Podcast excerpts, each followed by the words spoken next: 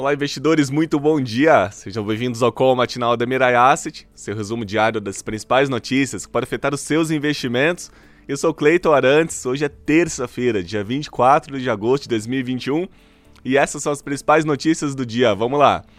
As bolsas de valores no exterior registraram uma boa recuperação no pregão de ontem, após uma semana anterior difícil e que castigou os investidores de forma generalizada. Não houve mudança nos vetores causaram pânico, mas entendemos que a melhora aí do humor, a gente entende que a melhora do humor surgiu como um ajuste técnico diante da forte queda observada nos preços das ações aí nos últimos tempos.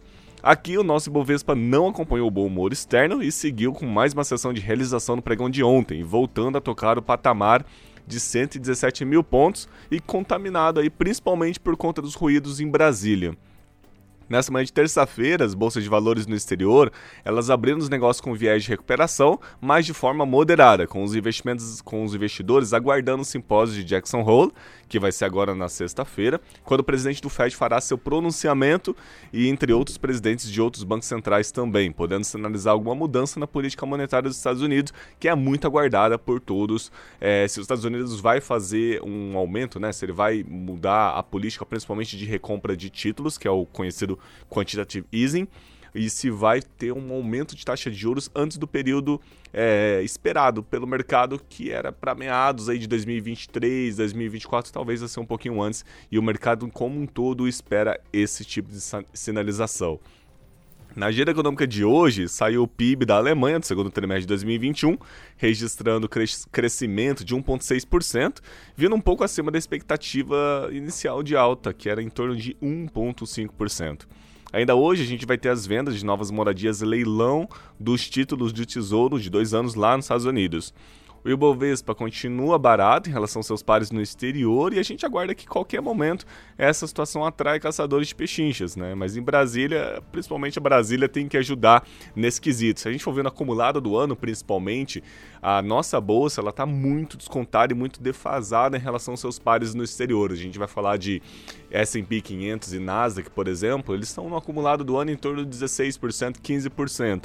Aqui a gente está negativo, em torno de 2% negativo no ano. Então a gente está muito defasado dos pares no exterior. E falando em Ibovespa, ontem fechou em queda de 0,49% a 117 mil pontos, é, 471. Nasdaq, pelo contrário, fechou em alta, uma alta muito, muito boa mesmo, de 1,55%. O S&P 500, que são as 500 maiores empresas dos Estados Unidos listadas em bolsa, fechou em alta também de 0,85%. E o dólar comercial aqui no Brasil ficou próximo do 0 a 0, caindo 0,05% a R$ 5,38. A Selic, ela está acumulada no ano em 1,95% e a poupança 1,12%. Ah, falando um pouquinho de abertura de bolsas e fechamento de bolsas na Ásia, na Ásia as bolsas de valores elas fecharam em alta com o Nikkei em 0,87% e Xangai 1,07%. Na Europa, as bolsas abriram mistas, com Londres 0,22 negativo, a Alemanha 0,29 positivo e a França negativo também, 0,35%. Nos Estados Unidos, os futuros das bolsas de valores abriram em alta moderada, com Dow Jones em 0,14%, o S&P 500 0,17% e a Nasdaq 0,29% também em alta. O Ibovespa Futuro aqui no Brasil, ele abriu agora, nas 9h10, em alta de 0,91%. O dólar comercial aqui no Brasil, ele abriu em queda de 0,57% a R$ 5,35. O petróleo WTI, ele também abriu em alta de 1,23% é, por cento, fechando o barril de petróleo a 66 dólares e 76 centavos. O petróleo Brent, ele, fech... ele abriu em alta também, de 1,34%, fechando o barril de petróleo, Brent, em 70 dólares e 1 centavos. E o minério de ferro no Porto de Qingdao, com 62% de pureza, ele fechou numa alta, uma alta bem expressiva, de 6,89%, fechando a tonelada em torno de 146 dólares e 13 centavos. E como a gente vem falando também de comunicados de empresas e balanços de empresas que saíram nos últimos tempos, né, nessas últimas semanas, a gente teve o resultado, a gente teve uma, um destaque em relação a Cosan, principalmente, cuja recomendação é de compra, né, o preço justo em torno de 35 reais, um upside em relação ao preço de fechamento de ontem, de 55% de alta, ela anunciou uma nova inclusão em seus negócios, adicionou uma nova estratégia de investimentos, com uma nova estrutura de investimentos também, incluindo a compra da, da Tupi Porto São Luís e a criação de uma futura joint venture no, no ramo de mineração.